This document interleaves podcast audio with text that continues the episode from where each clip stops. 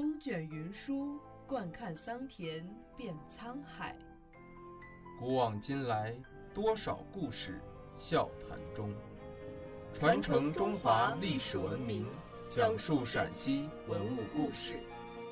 听众朋友们，大家好，这里是陕西文物之声，欢迎收听今天的栏目《文物的传奇身世》。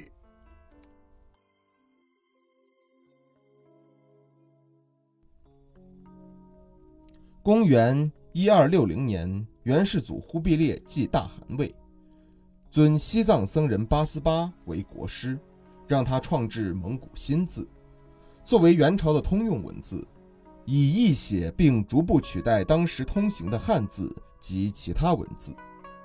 至元六年，蒙古新字创制完成，忽必烈即刻下令，今后凡有玺书颁奖者，并用蒙古新字。仍各以其国字复之，在朝廷的强力推行下，元代官印改用八思巴文，当时行用的汉字官印也陆续作废，所以现今所见元代官印绝大多数是八思巴文印。元代官印背面或侧面多有刻款，格式稳定，文辞简明；八思巴文印的背款均是汉字。刻于印钮两侧，右侧是印文对译，这是为了便于不识八思巴文的人了解印文内容。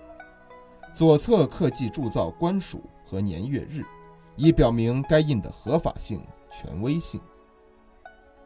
元代的军队主要分为蒙古军和汉军两大系统，蒙古军以草原各部的蒙古人为主体，男子十五岁以上，七十岁以下。进阶为兵，上马则备战斗，下马则屯聚牧养。不满十五岁的儿童则编成建丁军，作为蒙古军的后备力量。百户、千户、万户是蒙古军的编制和官称。汉军是在战争中陆续附降于蒙古政权的中原军队。窝阔台汗时期，将蒙古军的编制和官称用于汉军系统。在汉军万户之上设立都元帅，由蒙古军派出镇守中原汉地的将领担任，掌管汉军指挥作战。忽必烈即位后，蒙古政权的统治重心由漠北草原移到了中原汉地。为了加强中央集权，适应统治全国的需要，对军队体制进行改革，在中央设立枢密院，主管全国军务。蒙古军、汉军均由枢密院掌管，统军司、都元帅府的一切军情事务都要向枢密院奏报，这就是蒙古军都元帅府银印的由来。元代对官印的尺寸、材质和重量有着严格的等级规定，品级越高的官员，其印章就越大，只有诸王才能用金印，正一品至正三品用银印。从三品之下均为铜印。按元代官制，都元帅的官阶与中书令、左右丞相都是三品。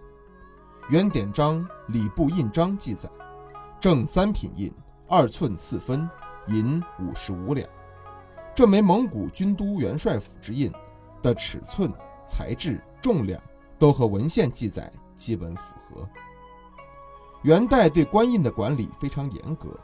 朝廷曾几次颁布诏书，强调官印由各级机构的首席长官达鲁花赤掌管，如因公外出或疾病，则由其副职代管，不得委托私己之人。官员离任时，必须将印信上缴行省行枢密院居收封存；补任官员到任时再行颁发，其余的必须销毁。这些规定都是为了防止官印散失和滥用。遗存至今的元代官印不多，也与此有关。这枚银印的幸存是在战乱中丢失，埋于荒野六百八十六年之后被偶然发现的。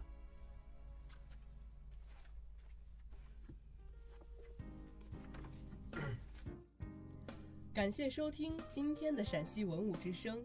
更多往期节目及相关文物动态，敬请关注陕西文物之声官方微博或登录蜻蜓 FM 收听。听众朋友们，我们下期再见。